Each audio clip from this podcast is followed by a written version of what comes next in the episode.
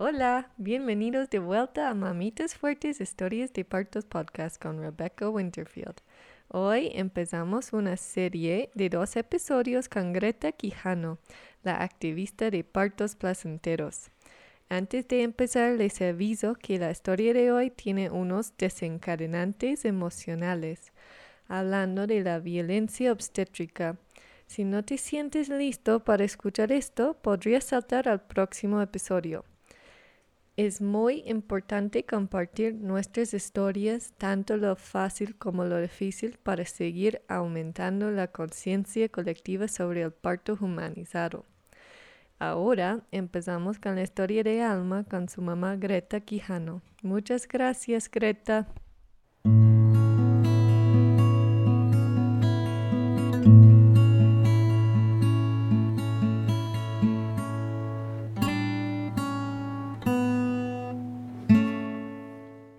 Estamos con Greta que nos está contando la historia del nacimiento de Alma.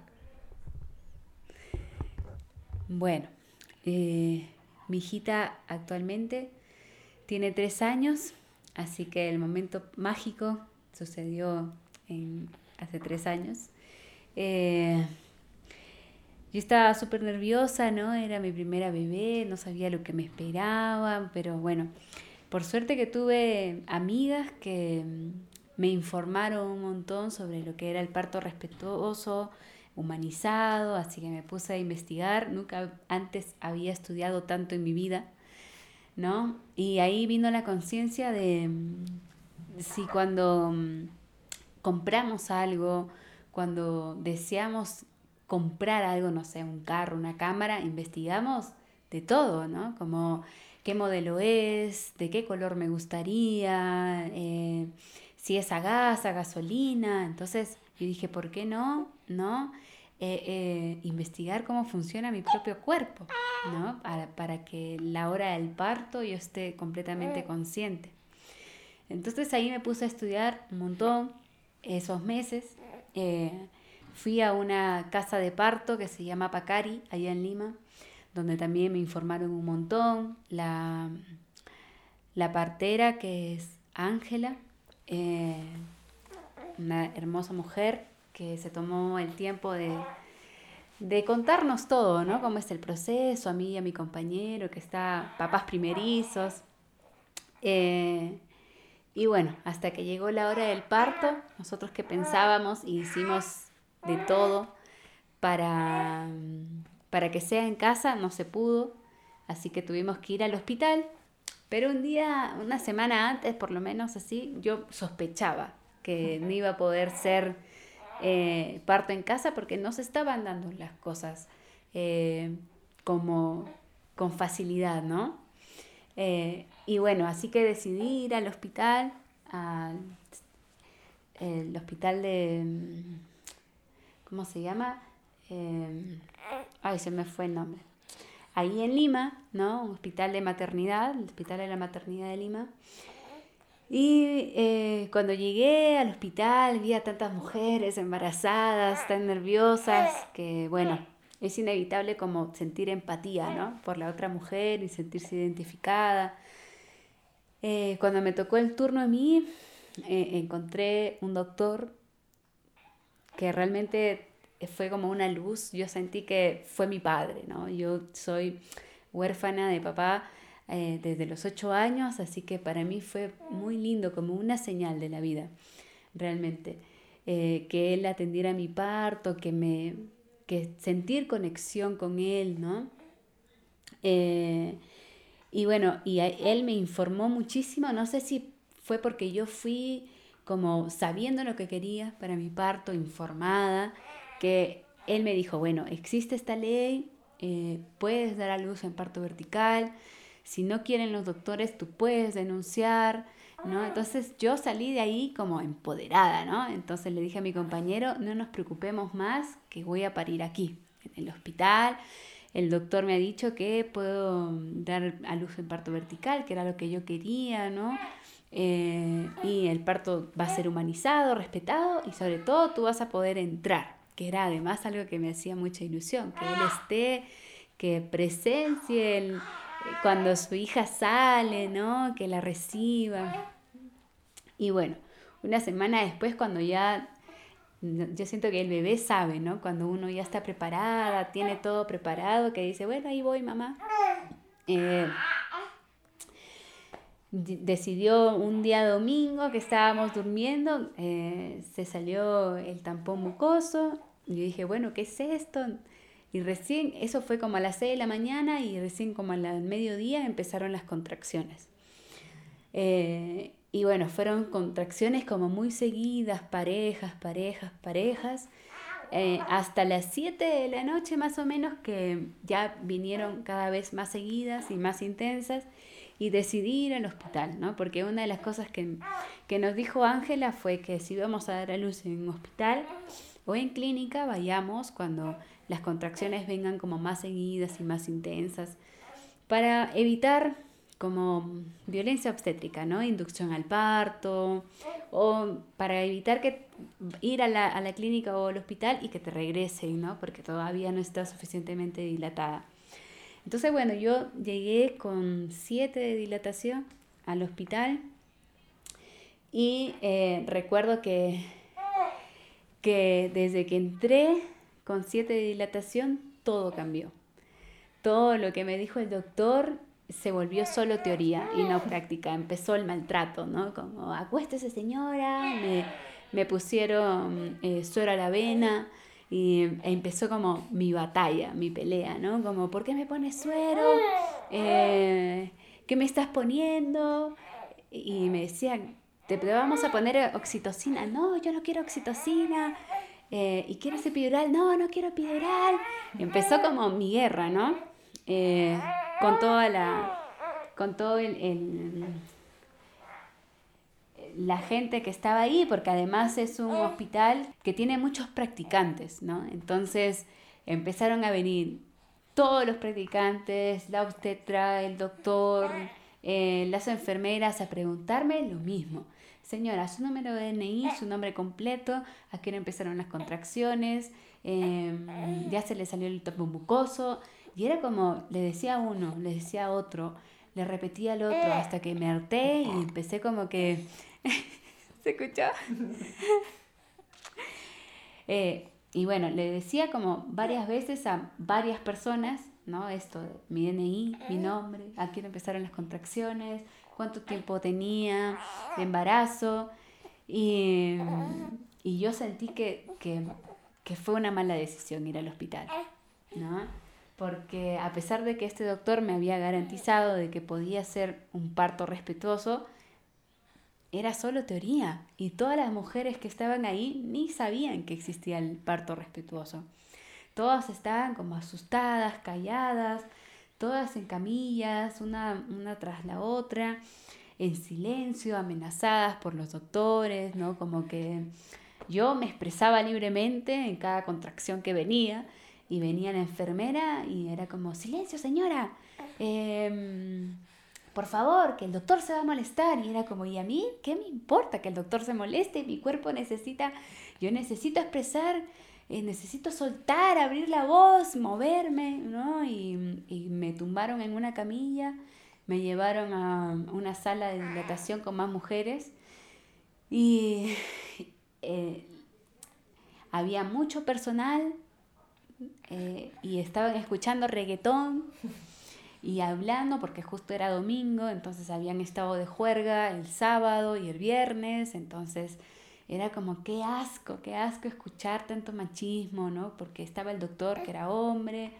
un par de enfermeros más, creo, obstetras, no sé qué eran, y estaban como, sí, me agarré a la interna tal y, y me llevé a la interna tal y la practicante tal y era como, cállense la boca, por favor, ¿no? Estoy pariendo, estoy dilatando, estoy en trabajo de parto y era como hacerles entender desde mi dolor todo eso, era wow, para mí como, ¿es en serio que las mujeres vienen a parir, a a, dar ese momento no tan hermoso que es alumbrar una vida, hacer que salga de tu cuerpo en esas situaciones tan extremas. O sea, yo había, yo había, había escuchado sobre la violencia obstétrica, tengo más hermanas, acompañé a una de mis hermanas a dar a luz y estuve como ahí, ¿no? Eh, haciendo que respeten cada cosa, pero, pero sí, mi hermana salió como muy adolorida, em, le hicieron la episoptomía, así que ah, fue muy doloroso para ella, pero vivirlo en carne propia fue, fue desgastante, realmente fue fue, fue terrible pasar. Una cosa es que te lo cuenten y otra cosa es que lo vivas, ¿no? Para mi suerte, como dije al principio del relato, encontré este doctor que para mí fue un ángel, ¿no? Y bueno, yo estaba como peleando, doctor, quiero que me haga, eh, quiero parir verticalmente y era como el doctor, ¿qué? ¿Y a ti quién te ha dicho que acá se puede hacer eso? Pero horrible, horrible. Me hablaba muy feo, ¿no? Y yo le dije, bueno, el doctor Stevens, se, llamaba, se llama Stevens el doctor, el doctor me dijo que si no me hacen parto vertical, yo los puedo denunciar. Y ahí fue como, entonces denúnciame, a ver si vas a poder denunciarme, quién te va a creer, eh, por favor, señora, deje de hablar tonterías, ya dilate, por si acaso yo no le voy a hacer parto vertical. Y fue como, empecé a llorar de la angustia, de que, que no se iba a respetar lo que quería yo para mi cuerpo, para, para mi momento. Yo sentía que mi momento lo estaban robando, ¿no? Entonces una de las practicantes que estaba a mi lado y me estaba tomando como estaba tomando la, el tiempo de cada contracción, me dice, señora, voy a llamar al doctor, al doctor Stevens, voy a ver si está en el hospital.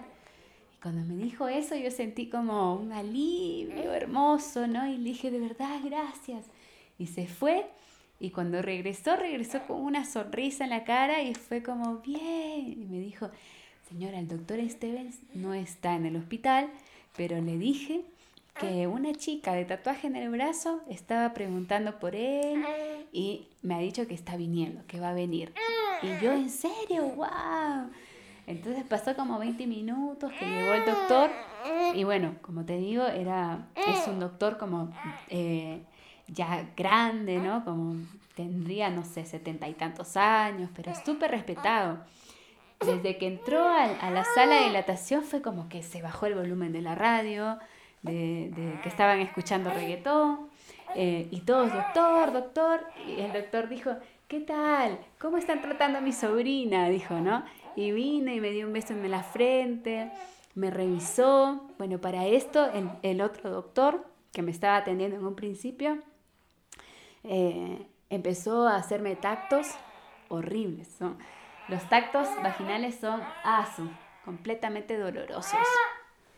Y, y bueno, además no solo era un tacto, yo sentía que me metía toda la mano y me estrujaba por dentro. Y me decía que era para ayudarme a dilatar, pero yo lo único que sentía era dolor, ¿no? Y le, y le cogía su mano y le decía que por favor la saque. Entonces para mí esa escena quedó muy marcada. En mi posparto fue como, yo tenía sueños con ese doctor metiéndome la mano y, y despertaba furiosa queriendo ir al hospital y encontrarlo y tenía esos sueños como de venganza, ¿no? Y bueno, para terminar el relato del parto, eh, llegó el doctor y fue como, puedo parir, ahora sí puedo parir. Y empezaron las contracciones como muy seguidas él me revisó y me dijo, ya vas a dar a luz. Así que, eh, ¿qué quieres hacer? Y yo le dije, quiero dar a luz en parto vertical. Y me dijo, sí, sí vas a dar a luz en parto vertical. ¿Informaste? Y yo le dije, sí, pero el doctor dice que no quiere hacerme. Y lo miró y le dijo, ¿cómo que no le vas a hacer parto vertical si la señora está pidiendo? Y el, el, doctor le dijo, no, es que yo no sé cómo se usa, cómo se hace parto vertical. Y bueno, ahí fue como, qué falta de capacitación o no sé, de interés, de aprender nuevas, nuevas cosas, nuevas formas, de actualizar, actualizarse los doctores. Y bueno, entonces a mí me pareció como, como súper desinformado, ¿no? Como una falta de respeto a su profesión, ¿no? Que no se haya querido actualizar, informar de lo que era el parto vertical. Y era un, hombre joven, ¿no? Como de treinta y tantos años, ¿no?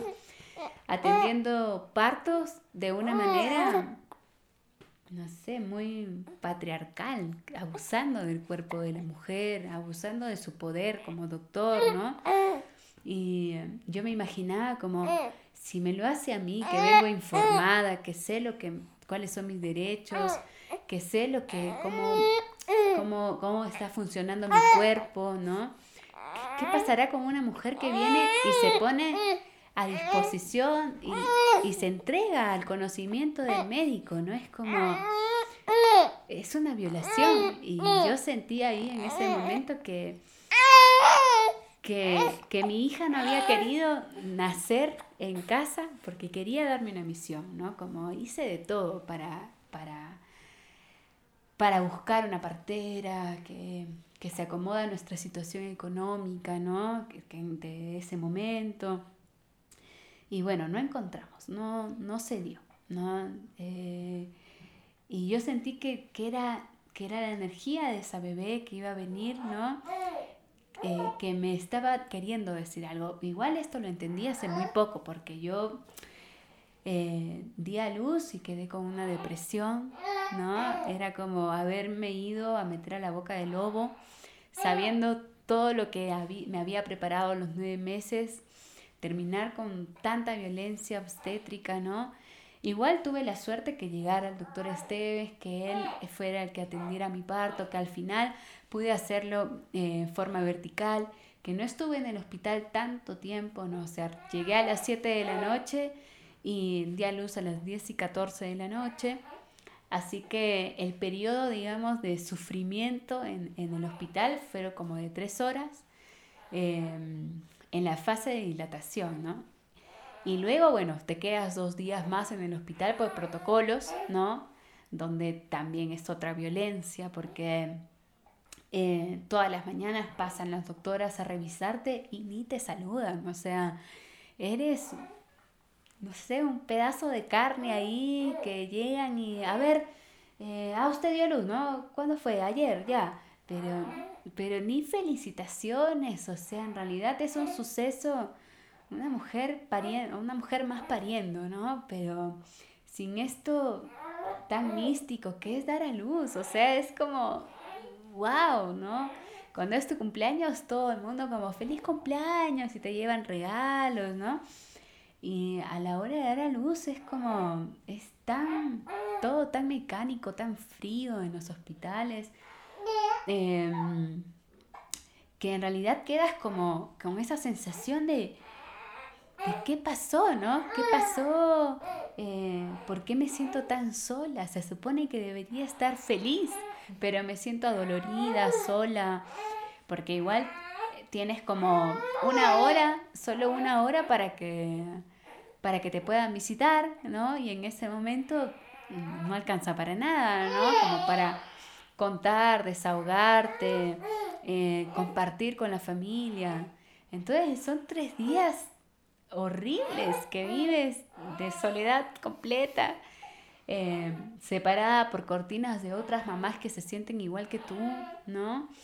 Y, y bueno, ahí empezó como todas estas ganas mías de querer informarme más y más y más y más y volverme una activista, ¿no? De la lactancia, porque al toque me quisieron dar fórmula también, ¿no? Como yo hice respetar como lo que más podía mi parto, ¿no? Que, que entre mi compañero, entró, eh, que, que, respeten el tiempo de al menos 10 minutos para antes de cortarle el cordón umbilical, también lo respetaron pero fue con mucha guerra, ¿no? Fue como, bueno, yo quiero esto y se hizo con amor. Fue como, por favor, eh, como teniendo yo que enseñarles, ¿no? La importancia que es el contacto piel con piel. Eh, y bueno, y que me den la placenta fue otra, otra, otro parto, ¿no? Porque en realidad no esperaron a que nazca la placenta, simplemente me la arrancaron, ¿no? Me la arrancaron y fue también muy doloroso. Eh, y cuando dijimos que queríamos llevarnos la placenta, fueron burlas, risas. Em, sí, en ese momento me sentí mal, ¿no? Me sentí mal, como que, ¿por qué se ríen de mí? ¿Por qué se burlan de mí? Ahora entiendo que son unos ignorantes, ¿no? O sea, realmente ya lo superé. ya entendí que, que, tenía que vivir eso para poder realmente como dedicarme a, a informar, a acompañar a otras mujeres, ¿no? A que no pasen por eso, ¿no? Que no es necesario. Y, y bueno, y que no, y que para que no pasen por esta depresión postparto que realmente no es más que, que los estragos de, un parto violentado. La, la depresión postparto es como todas las hormonas quedas tan sensible, quedas con un vacío energético, ¿no? Que te ha estado acompañando nueve meses y que te sacan esa energía, o sea, que es tu bebé, ¿no? Eh, con tanta violencia, que un momento tan importante donde tú eres la protagonista y tu bebé se vuelve trágico para recordar, ¿no? Fue como, ay, mucho dolor, mucha violencia.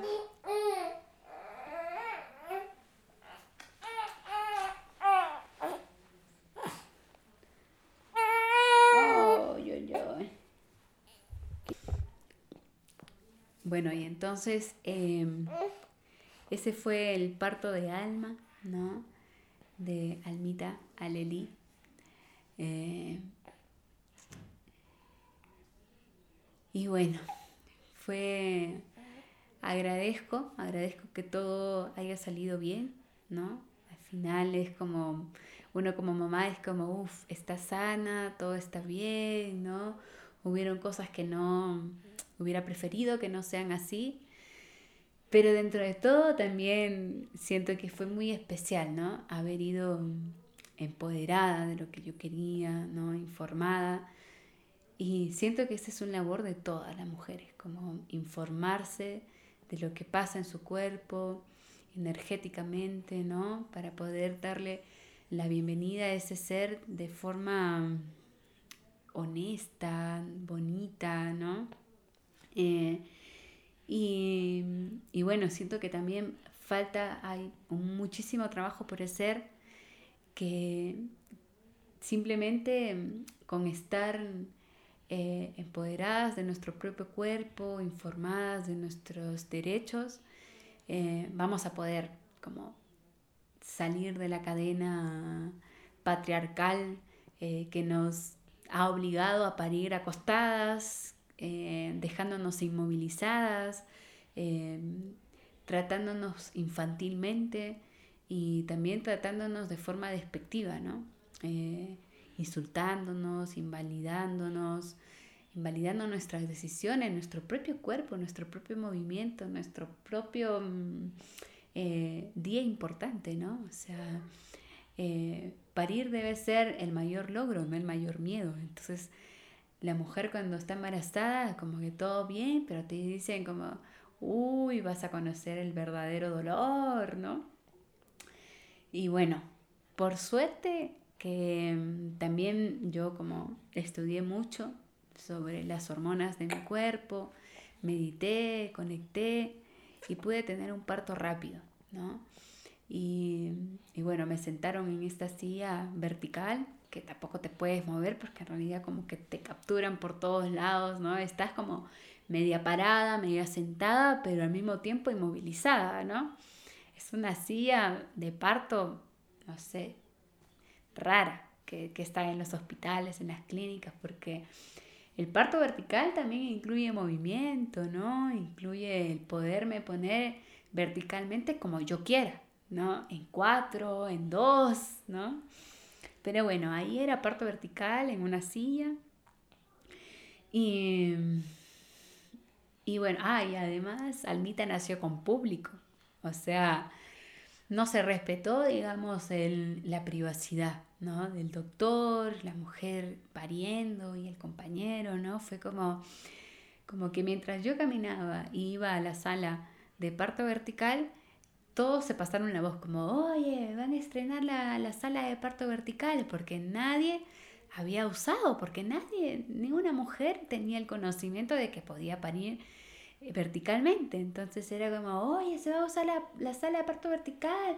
Y empezaron a llegar todos los practicantes. Y no sé, había como, no te miento, unas 15 personas dentro de la sala de parto. Pero yo ya estaba tan dilatada y, en, y tan en Partolandia, ¿no? Que no me importó nada. Fue como mi compañero dijo, ¿pero por qué entra tanta gente? ¿Y acaso es necesaria tantas personas? Y fue como yo le agarré la mano y le dije, no importa. Eh, sentí las ganas de pujar y con dos pujos estuvo afuera. Fue como súper rápido. Pero bueno, ahí como había mucha gente, o sea, cuando después del momento de la expulsión, ¿no? Y ahí fue como tanta gente mirando, ¿no? Qué falta de respeto. Y bueno, yo no sé si estos doctores toda esta gente que está en, en la industria de la salud, al menos lee un poquito, estudia, se actualiza, ¿no? Porque en realidad nada de lo que hicieron fue favorable para el parto, ¿no? Yo como que, no sé, agradezco mi curiosidad, ¿no? Por haberme querido informar, pero capaz que si hubiera ido con temor, con miedo, eh, hubiera le hubiera permitido a mi cuerpo generar eh, hormonas que iban a cerrar el conducto vaginal y al final hubiera terminado en una cesárea, o sea, porque todo lo que pasó era para conducido a eso, ¿no? A, que te dan miedo, a que te retan, a que te insultan, ¿no? El reggaetón a alto volumen y no hay privacidad, concentración, conexión, todas estas cosas que, que son un rito, ¿no? El, parir y el nacer es, es, un momento completamente importante. Y bueno, esa es como la historia del parto de Almita. ¡Wow! Gracias. Gracias a ti. Creo que es muy importante compartir eso porque, sí, mucha gente no sabe vamos, si está bueno, vamos al hospital porque es la cosa correcta. Y vas y te sigues la línea de lo que te dicen y al fin tienes una experiencia que miras y no, entiendes por qué fue difícil. ¿No? Sí, tal cual, es como que eh, confiamos en, los doctores, ¿no? En estos seres que han estudiado 10 años, salud. ¿Cómo desconfiar de estas personas, ¿no? Que tienen la vocación del servicio, bueno, la medicina, tratar con el cuerpo de la otra persona para querer curarla es como te dice que es una persona sensible, ¿no? Pero bueno, ahí a la hora de la práctica te das cuenta que no. O sea, claro. que, que están completamente robotizados por el sistema, cumpliendo protocolos, sin cuestionarse. muchas mujeres y lo tratan como números. Tal cual, o sea, mm. ya te digo, ni, ni les interesó cómo me llamaba, ni darme como pautas para manejar el dolor, ¿no? Eh, tumbadas todas en, en las camillas sin poder moverte y si por ahí expresabas un poco de dolor, era como silencio, ¿no? Como, wow. como que nos estábamos molestando al sentir el dolor. Como esto no está correcto. Exacto. Y sonido. Y ahora los sonidos ayudan mucho.